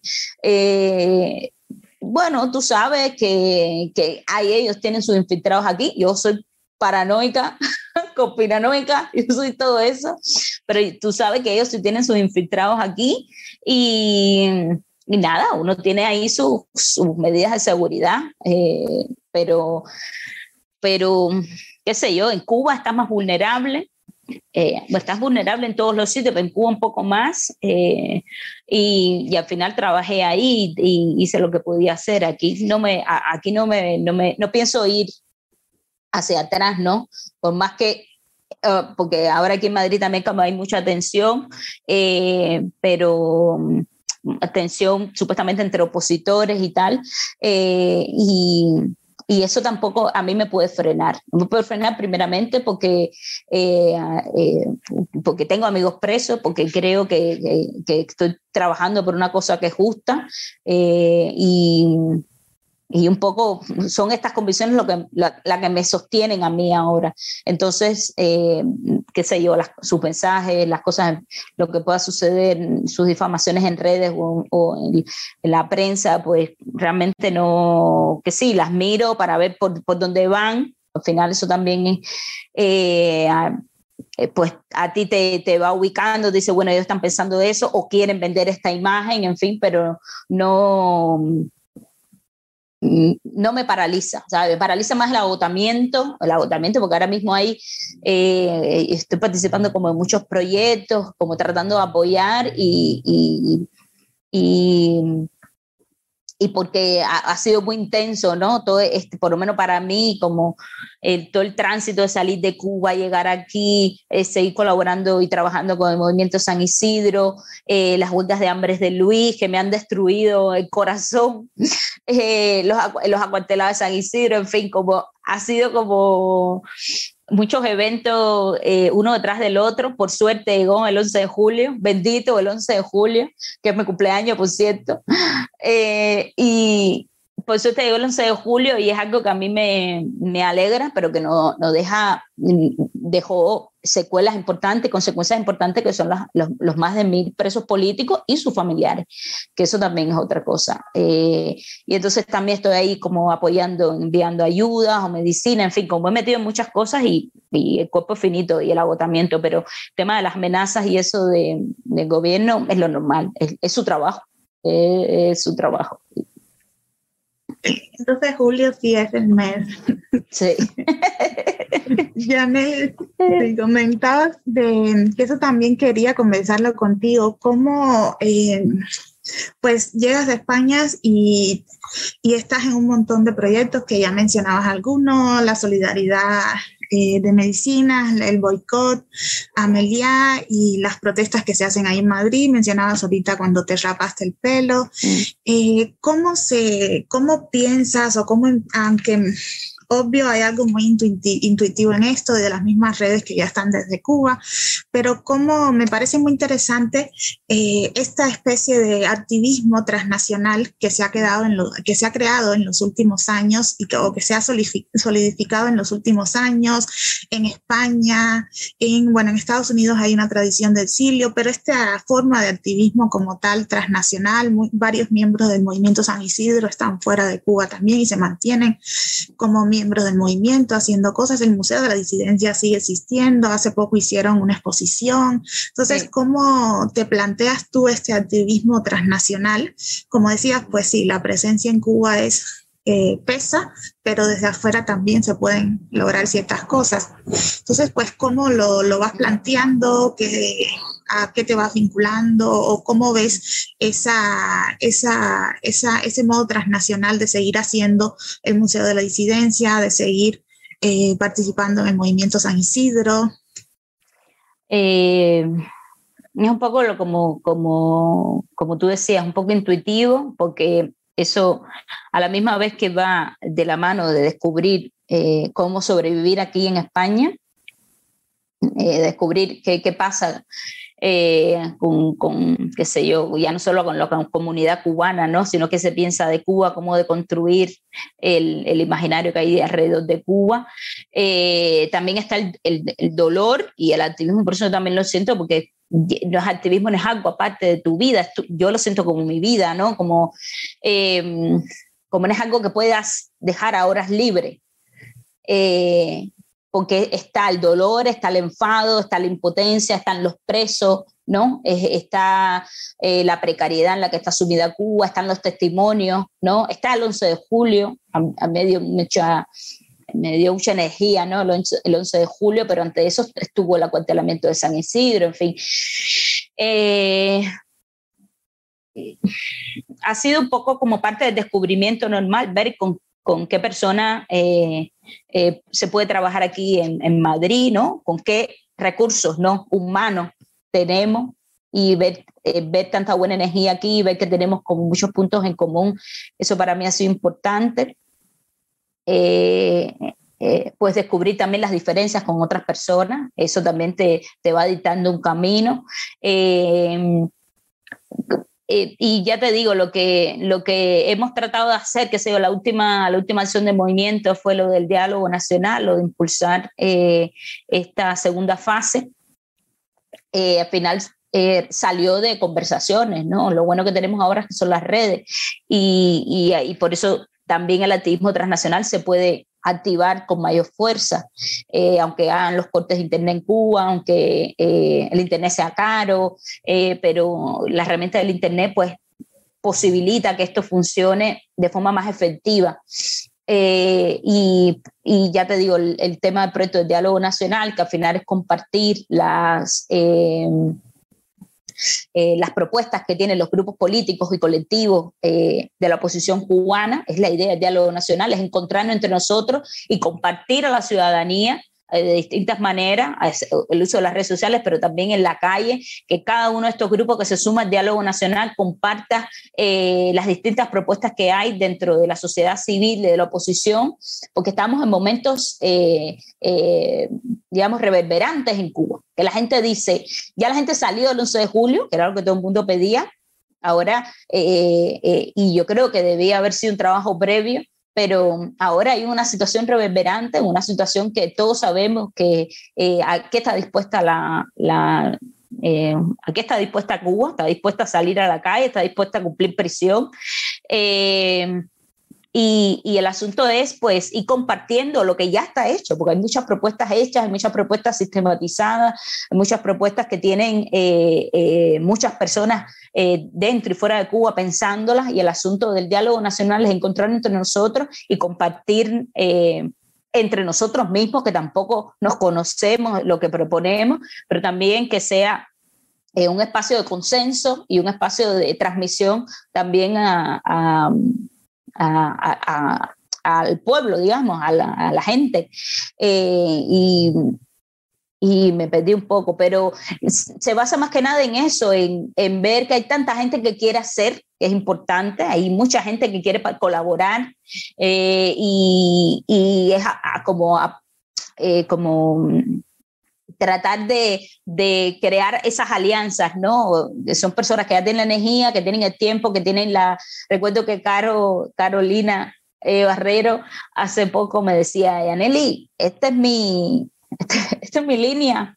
Yo estoy para pa tumbar a esta gente, como este, este es mi, mi plan, ¿sabes? Cuando tú ves a que alguien te dice que este es mi plan por encima de cualquier otra cosa, eh, pues eso emociona, ni más que nada porque uno viene de la apatía, uno viene de la apatía social y de, el, el, eh, digamos, la, la desmotivación, la desmotivación. Entonces, cuando tú ves que hay tanta gente en distintos lugares del mundo que a ellos les molesta eso también, por eso creo que el exilio apoya, eh, como influye muchísimo eh, ya no solo en, en, la deconstrucción de la imagen de la revolución, sino en la presión misma a los gobiernos eh, de cada país eh, en relación con sus vínculos con Cuba. Eh, y eso es importante porque de eso se sostiene el gobierno cubano, no de otra cosa, de eso, de esa imagen que vende, porque eso es, es, es pura imagen, es construcción, no, no existe, esa realidad que ellos venden no existe, esa no es Cuba. Entonces, eh, si todos los cubanos, pues eh, desde donde estamos, con las herramientas que tenemos, desde los círculos donde nos movemos, desde la ideología que nos mueve, pues soltamos la Cuba que nosotros hemos vivido, yo creo que eso ya es un, activismo súper efectivo. Y por supuesto, el primer paso también es con las familias, ¿no? Hablar, mira, esto pasa así, esto no es así, vamos a compartir otras maneras de estar en el mundo que no es desde, el autoritarismo. Eh, entonces, yo creo que, que, al final es eso, ver tanta gente con tanta energía eh, y, y el, el, el, despertar o el resurgimiento, porque al final el cielo siempre ha estado ahí, siempre ha estado moviendo, siempre ha estado haciendo cosas. Eh, lo que pasa es que también es eso, ¿no? El gobierno, el régimen también todo el tiempo ha dicho eh, ha asociado el Silio con, con, lo malo, con la mafia, con, con lo negativo, y, y, hay que también deconstruir todo eso y, y crear más sinergia entre nosotros, eh, porque eso sí le hace daño al gobierno. Pero yo creo que es eso, que la gente está muy expectante, eh, ya no solo hay un... La comunidad artística ha aportado mucho a este resurgir, pero la oposición siempre ha estado ahí, siempre ha dado, ha dado sus muertos ha dado su, ha, puesto el cuerpo, la oposición que sale con carteles, las amas de blanco que salen todos los domingos, eh, y hay que eh, eh, apoyar, yo creo que es, la manera de, de mm, yo creo que la mejor manera mismo de estar conectado con Cuba, ¿no? Apoyar a la gente que está allí, y hacer nuestras propias herramientas desde acá con la energía que tengamos aquí, ¿no? Tampoco forzar eh, las cosas, pero con la energía que tengamos aquí, eh, eh, seguir potenciando, ¿no? Seguir potenciando cosas. Yanelis, y esto de, bueno, del diálogo nacional ha, ha levantado pues mucha polémica en las redes sociales, como bien hemos comentado ya, y mm, quería preguntarte qué porque estaba leyendo yo, bueno, las noticias que vi es que, bueno, comenzaba el 5 de marzo, ¿qué actividades han hecho ya? Mm. Si es que, que, han hecho alguna o cómo va este camino de, de, este proyecto de diálogo nacional y por qué crees tú esta polémica? ¿Por qué crees tú que, pues, que ha levantado tanta, pues, eh, sospecha mm. en algunos sectores del exilio y de la disidencia también? Eh, a ver, lo que hemos hecho ha sido en la página web y en, el canal de YouTube están como una veintena de entrevistas que hemos hecho a distintos eh, colectivos, tanto como fuera de Cuba, distintos sectores importantes, ¿no? Ahí está eh, España, está Miami, pero también, qué sé yo, está Panamá, mm, está bueno, hay, qué sé yo, otros puntos ahí eh, en, europeos, pero nos, nos, concentramos donde había mm, como mayor cantidad de exilio, ¿no? Entonces lo que hacemos es, lo que hicimos fue un grupo de entrevistas donde la gente, eh, aunque las conversaciones eran más largas, pues tratamos de resumir eh, un poco cómo entendían ellos que tenía que ser un proceso de transición para Cuba, cómo creían ellos, qué, qué propuestas tenían que fuera lo más sencillo posible, que es lo importante, eh, lo más asequible para, para, para, compartir, ¿no? Y y qué pensaban del diálogo, ¿no? Que cómo debía ser el diálogo en el presente y cómo en el futuro. Entonces, esas entrevistas están, que esa es como la primera etapa. Nosotros teníamos pensado sacarla paulatinamente y por eso se han demorado en salir, pero faltan todavía algunas por subir, pero ahí están todas. No solo son eh, eh, presidentes de organizaciones, sino también hay eh, personas independientes que se encuentran que, que hacen activismo o que tienen un proyecto cultural, pero lo que nos interesaba era reunir de distintos lugares, no solo desde la posición pura, sino también desde proyectos culturales, proyectos ecologistas. Hay, una, hay un grupo de aquí que tiene como propuestas de que yo creo que esta herramienta así, de forma práctica, esta herramienta de, eh, ecológica sería buena para una futura Cuba, como que nosotros que tenemos tantos problemas de alimentación, nosotros que estamos tan concentrados en las ciudades, pues en las ciudades se pueden hacer este tipo de huerto urbano, en fin, como cosas así y queríamos que... Eh, eh, como que hubiesen entrevistas desde distintos sitios, aunque predominan, digamos, las deformaciones políticas. Eh, entonces, la segunda etapa es que ya empezó el, el, el, el, comité, el Consejo para la Transición Democrática ha comenzado, porque nosotros, eh, este, el, el sacar el diálogo salió de una conversación con organizaciones, no salió de eh, capriciosamente de, nosotros, ¿no? Aunque es una segunda fase que había estado pospuesta, ya hace un año que salió la primera, y esta segunda fase se pospuso por el propio contexto, ¿no? Fue el 11 de julio, la huelga, en fin, la gente presa, en fin. Entonces decidimos que después del 11 de julio, ahora en este tiempo, era algo que había, había que sacar por conversaciones previas con distintas organizaciones. Entonces, nosotros nos insertamos también en este sentir y eh, eh, en colaboración con el Consejo para la Transición, que es eh, un consejo de más de 20 organizaciones, pues decimos, vamos a empezar unos, unos programas en, en, Twitter, los Space, que se llamen Diálogos para el Cambio, ¿no? sí, Diálogos para el Cambio, sí, Diálogos para el Cambio, que me estaba confundiendo con otro, pero bueno, entonces un poco es tratar em, yo creo que es algo importante y bueno, y te lo decía un poco, de que el gobierno nos ha secuestrado todo, ha secuestrado de forma negativa todas las eh, herramientas que son valiosas para la construcción de una sociedad y el diálogo está en la base de todo eso, pero la disidencia también está en la base de eso. Eh, eh, y y distintas herramientas que son importantes si queremos crear consenso y si queremos pues eh, la verdadera pluralidad democrática, ¿no?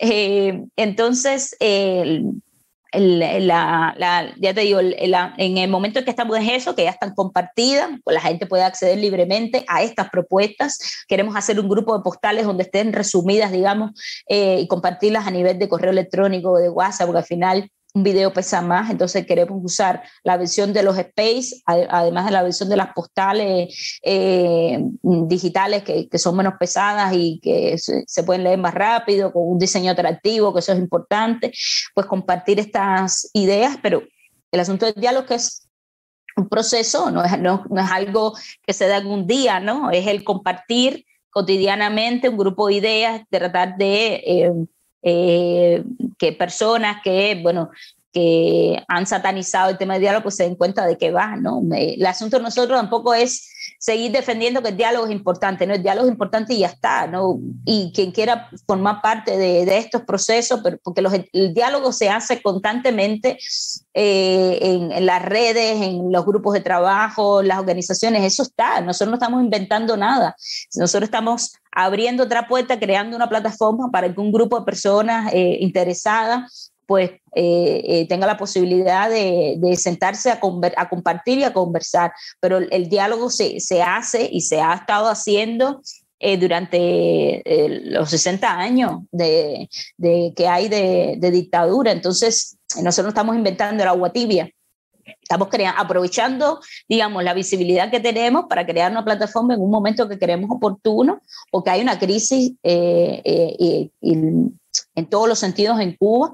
Y darle ahora mismo estas, eh, las propuestas, las iniciativas a la ciudadanía de la, manera que tengamos, por eso es importante la participación de la mayor cantidad de organizaciones, porque cada organización tiene su público, tiene sus redes, tiene sus grupos de trabajo y el que eh, las organizaciones se acerquen a estas, a, estas propuestas y puedan compartirlas de otras personas eh, con, sus, con las personas afines, pues llegará mejor, ¿sabes? Nosotros no tenemos el control de Cuba completa. Entonces, eh, por eso era súper importante crear una plataforma de organizaciones, de colectivos y de artistas para que cada quien expandiera desde, su, desde sus eh, redes eh, lo, que, lo que se estaba discutiendo, lo que se está discutiendo y lo que la gente piensa. y es un poco eso, la idea es seguir haciendo estos space seguir compartiendo los videos que tenemos en redes, hacer las postales y, en algún momento hacer algún Zoom. El asunto es que Ahora con las conexiones que están fatales, pues eh, nos estamos eh, limitando a hacer los spaces mucho más accesibles. Eh, pero por ahí vamos, es un proceso que llevará su tiempo y es un proceso que digamos que no termina, ¿no? Mm. Claro, sí, la palabra diálogo no implica un, implica, mm. digamos, como algo elástico, no algo mm. que... Y también, pues, como decías, al final, pues, el régimen cubano ha, ha robado todos los significantes, todas las palabras. Y pues es importante también decir, no, eh, disidencia significa eso, creo que mm. ustedes y tú con, con, esto de las palabras siempre has insistido en esto, ¿no? Significa esto, diálogo significa esto y no es un diálogo con el gobierno, bueno, en la página del Movimiento San Isidro creo, mm. Pues ahí los videos que he visto de Iris y de otros explicando, es un diálogo justo entre la ciudadanía cubana, que es otra palabra, pues que también hay que ¿no? que pensar que es la ciudadanía cubana y cómo convertir todo un país que no tiene experiencia, exacto, cómo ser ciudadano, ¿no? ¿Qué, qué se puede hacer como ciudadano? Eh, también pues ahí en, pues en el exilio te has vinculado a muchísimos proyectos y también no quisiera que dejemos de hablar del proyecto de las afueras, que es este proyecto, este espacio feminista en, en Diario de Cuba, que también el feminismo, pues lamentablemente no es muy bien recibido por algunos sectores del de, eh, exilio, de la disidencia cubana, justo por remitirse a una idea de feminismo eh, muy revolucionaria, ¿no? Muy del régimen cubano. Pero, ¿cómo ha sido este proceso de las afueras que hiciste, eh, que empezaste con Nonato también, que, que, que va contigo hacia hacia España. Entonces, ¿cómo, ¿cómo se plantean esto? ¿Cómo ha sido recibido? ¿Qué ha pasado con, con las afueras? ¿Qué está pasando con las afueras? Sí, sí, y ahora que dices que el gobierno, eh, que la gente asocia feminismo con, con, con, algo que defiende el gobierno cubano, cuando en Cuba no hay eh, movimiento feminista, ¿sabes? Entonces, eh, ¿por qué no hay movimiento feminista en Cuba? Porque el gobierno sabe perfectamente que el feminismo genera espacios de emancipación y eso es lo que no quiere. Y por supuesto que el gobierno es machista, es patriarcal, es racista, es misógino, en fin. Pero hay un grupo de herramientas que proponen feminismo y ahí está la, el, el, grupo Magín en los años 90 que intentó y aglutinó a más de 200 mujeres y, y, y fue callado por el gobierno. Entonces, eh, el feminismo está eh, eh, estigmatizado, no en Cuba, en todos los lugares porque el, patriarcado está en todos los lugares. Eh, y, y, por supuesto que sí viene, eh, tiene sus raíces en, en, en la izquierda, en, en, el tema de la justicia social, en fin. Pero hay otras herramientas que no están relacionadas ni con el comunismo y hacen una crítica directa a Marx. El otro día estaba leyendo a, a Federici, como todas las, las, las, cosas que Marx, no, ya no solo por ser un hombre de su tiempo, sino por, eh, por ser un hombre, por no ser un hombre feminista, porque el marxismo no, no, no es feminista, digamos, sino pero hay muchas cosas que el feminismo ve del marxismo y es, y es, un hecho, pero no tiene nada que ver, en fin, como al final son prejuicios eh, eh, y, y, que hay alrededor de, del, feminismo que, eh, que, que es normal, es normal cuando no hay una educación alrededor de eso, cuando está satanizado, cuando no, han, cuando no hay una, un, movimiento fuerte en Cuba, como lo puede haber en, México, como lo puede haber en, aquí mismo en España, ¿no? Que el otro día estaba viendo una entrevista aquí y decía una periodista que, sé yo, que lleva mucho tiempo en la televisión y decía, eh, nosotros hemos educado muy bien a nuestras hijas, ¿no? Y en nuestras hijas ahora mismo, siendo adolescentes, eh, se pueden la mayoría se considera feminista, ¿no? Aunque luego, que sé en la práctica reproduzcamos con muchos... Eh, el, machismo normal, que, que, es normal porque la sociedad es así, porque al final no se ha ido a la raíz, en fin, porque eh, es un proceso, pero es algo importante que ella decía, nosotros educamos a nuestras hijas y nuestras hijas se consideran feministas y eso algo en Cuba eh, todavía no está, ni va a estar, porque primero estamos en la sobrevivencia del diario, en estar pensando en que cómo comprar pomo aceite y el par de zapatos. No podemos estar pensando en otras cosas, es normal yo eso también lo veo y el estigma alrededor de las, del, del, feminismo igual. Em, yo, yo sí, a mí el feminismo me dio muchas herramientas para cuidarme y por eso, eh, y, y, creo que puede apostar, puede, puede ofrecer mucho a la, a la Cuba que queremos y por eso estoy ahí. Es un espacio seguro aunque eh, una buena parte del feminismo, incluso aquí que me he encontrado yo, eh, eh, mujeres feministas, que idealizan la revolución cubana y a mí me explota el cerebro, ¿sabes? Primero porque eh, eh, eh, hablan de un, de un, Fidel de los años 60 cuando estamos en el año 2022 y segundo porque no se han puesto a escuchar a las mujeres cubanas del 2022 y para mí eso es una falta de respeto, una falta de respeto y entre otras cosas, pero, pero eso no me deja, no me, no me, eh, yo me dice que yo no puedo estar, en no puedo militar en el feminismo. No, no sé, no hay, por eso, y es importante eso, que no es feminismo, es feminismos. Por eso yo me, encuentro entre una variante del feminismo que por supuesto no, no tranza ni va a transar nunca con, con el gobierno cubano y pero sí creo que puede ofrecer mucho a, a Cuba, a las mujeres, y, y, que hay que compartir información para, para, para crear más espacios y más colectivos de mujeres, de mujeres feministas, de mujeres eh, que, que, velen por su seguridad, que velen por su tranquilidad, que velen por, por la tranquilidad de sus hijos, para crear espacios más seguros al final. Eh, y, y, y la, el tema de las afueras, eh, pues Michelle Nonaldo tiene un trabajo muy fuerte, un trabajo que a mí me gusta mucho. Él hace fotografía, vídeo, escritura. Eh, eh, es, un, es, es, un artista muy potente y que él había empezado con un, un, canal de YouTube que se llamaba La Cama con Nonaldo, que también hablaba sobre temas de disidencias sexuales y tal yo creo que ahí un poco estaba el, germen, ¿no?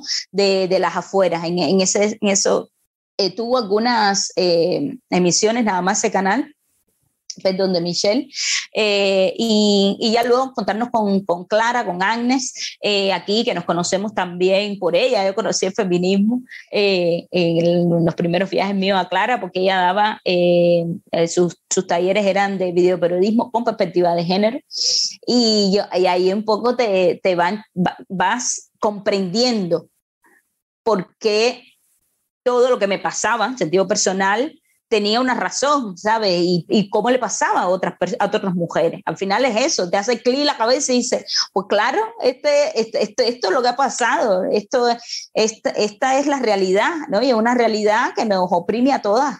Algunas, eh, eh, por supuesto, pues ahí está la interseccionalidad, algunas de una manera y a otras de otra, dependencia de dónde vengas, quién seas, en fin, pero hay un, hay un sistema opresor que es para todas y es por igual y te puedes yo por lo menos a mí me, me ayudó mucho a, incluso me ayudó mucho a, a, decidir exiliarme, porque eh, eh, decidí velar por mi, por mi integridad, por mi salud mental y, y, salió de ahí, de, de, fue una decisión feminista, digamos.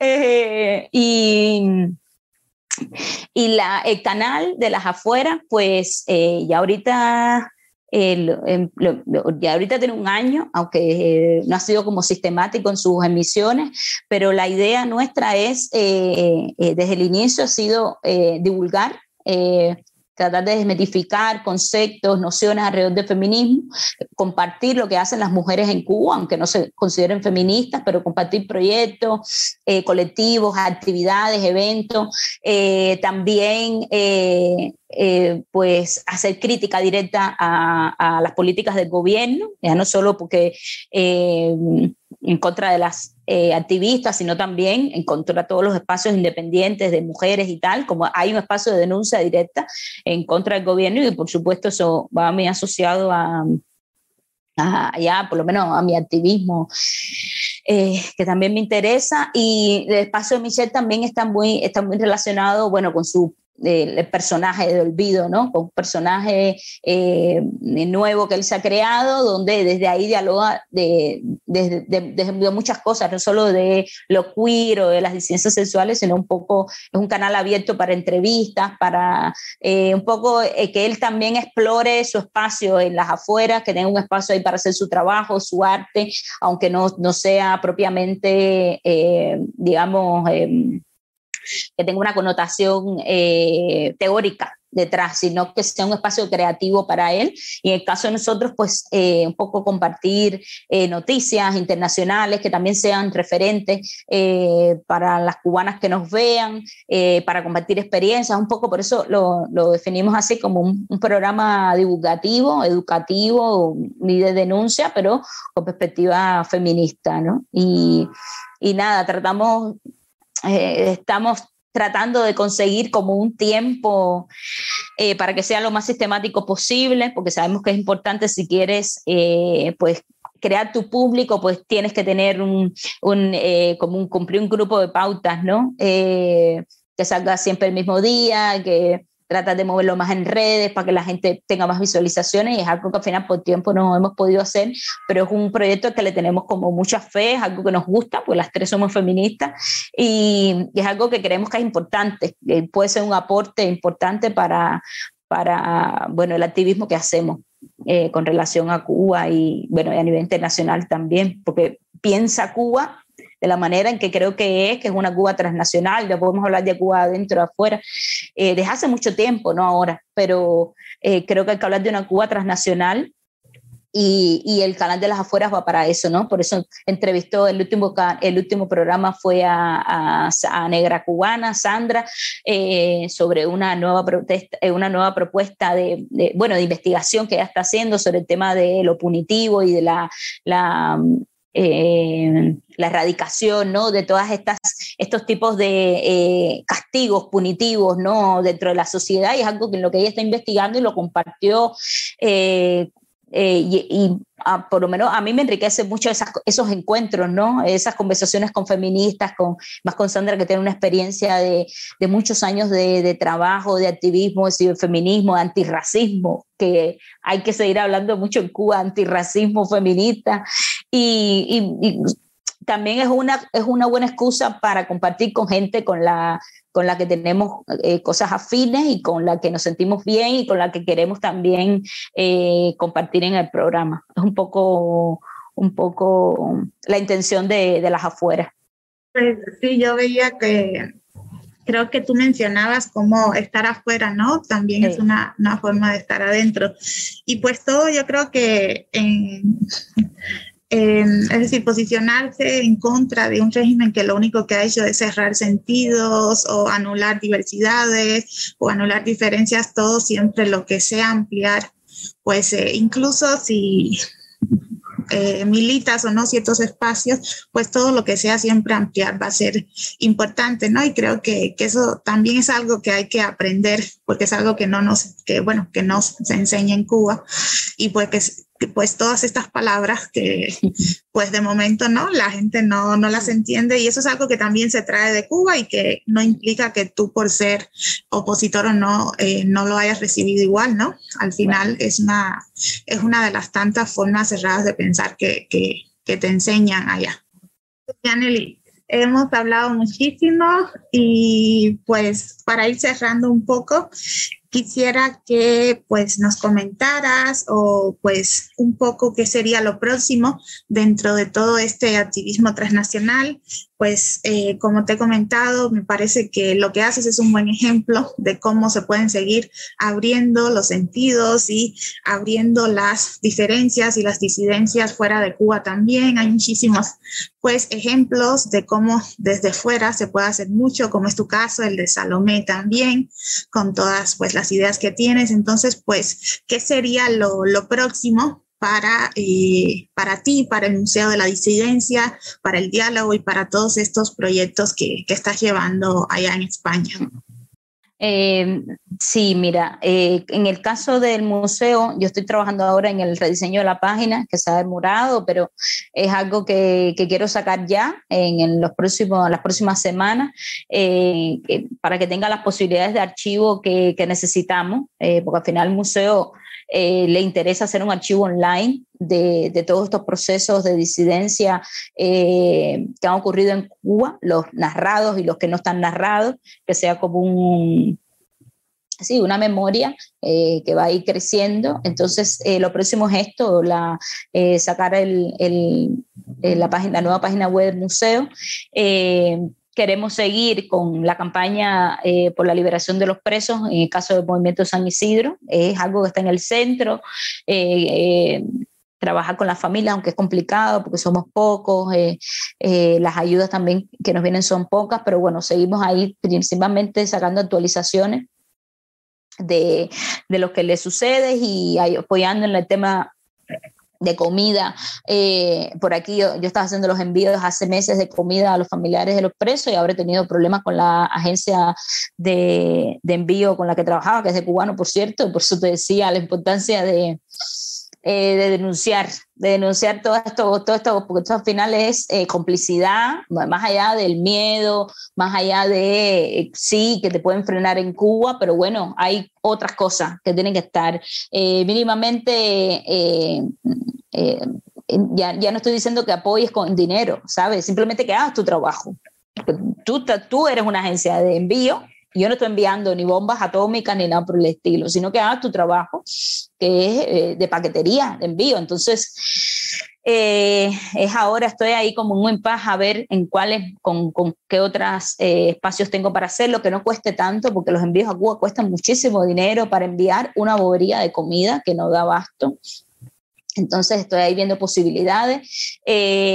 También seguir en la campaña de Boicot Amelia, que yo creo que hay que seguir movilizando eso porque les da mucho miedo, porque Amelia tiene muchas, eh, tiene muchos negocios en Cuba, es el principal socio de hotel, a nivel de empresa hotelera, es el principal que tiene Cuba. entonces hay que seguir, yo estaba un poco eh, solo hicimos, por lo menos aquí en, eh, de mi parte, hubo otro grupo que también hizo su acción en, en Madrid, pero de mi parte hicimos una, hicimos una entrega, una carta en el Meliá de Serrano y, empezamos a pegar carteles con los diseños de Ay, se me olvidó el nombre de este muchacho, pero bueno, los diseños que, que se han hecho para, para el Boco de Meliá, que son las imágenes de los presos, eh, para pegarlas ahí por, por, alrededor de Meliá y también seguimos por un recorrido por Madrid. Yo creo que hay que seguir apostando por ahí.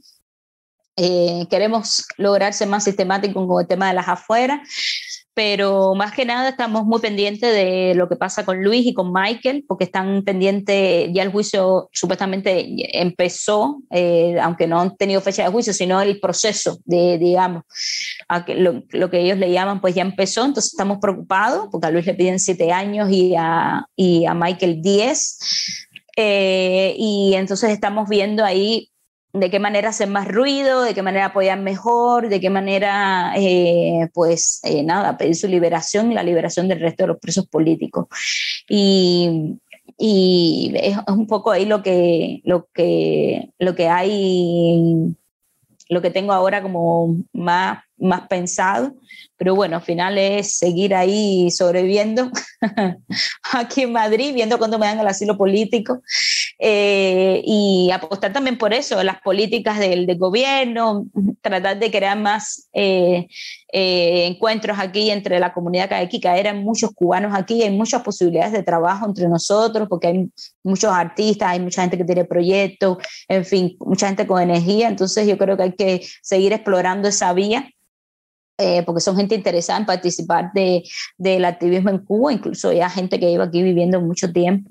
Entonces, eh, por ahí va un poco más, le estoy poniendo con mucha fe a eh, también mi trabajo dentro del Observatorio de las Tensas, que es, soy parte del equipo, y tenemos el, el Observatorio de Feminicidio, entonces ahí con las campañas también para visibilizar estos asuntos y pues lograr, digamos, el eh, mayor voluntad política por parte del gobierno, que es el que tiene los recursos, en fin, dejar de que, criminalice ya no solo a, las activistas, sino a las propias familias que, que, denuncian los casos. Entonces son demandas que al final, al final todas las demandas van por el mismo sitio, ¿no? Que es que esta gente se acaben de ir de ahí poder hacer de eso un país decente. Eh, pero por ahí va, por ahí va el asunto. Ya te digo, una de las cosas más me preocupa ahora mismo es el caso de Luis y Mike, porque los dos están enfermos, eh, porque sobre ellos ha pasado como mucho, ¿no? Eh, llevan muchos años mm, en el centro de, de la represión del gobierno y eso se media en el cuerpo, ya no solo ahora que están en detención, sino que en caso de Michael 120 eventos represivos, en caso de Luis pues eh, por el estilo y, y eh, son cuerpos desgastados. Entonces, eh, yo, digamos, mi, mi, primer pensamiento en el día son, son ellos. Y, y, y bueno, a ver cómo, cómo podemos sacar a, a todos los demás realmente. Bastante. Pero bueno, ahí, ahí vamos. Yanelis, muchas gracias por, por estar aquí en Estratos, por estar, por compartir siempre tus experiencias con Instal también. Y pues eh, nos veremos pronto en, en, algún momento. Y pues, como diría Luisma, seguimos conectados. Total. Muchas gracias, muchas gracias a ustedes. Y, y nada, seguimos, seguimos conectados. Un, abrazo, nos vemos.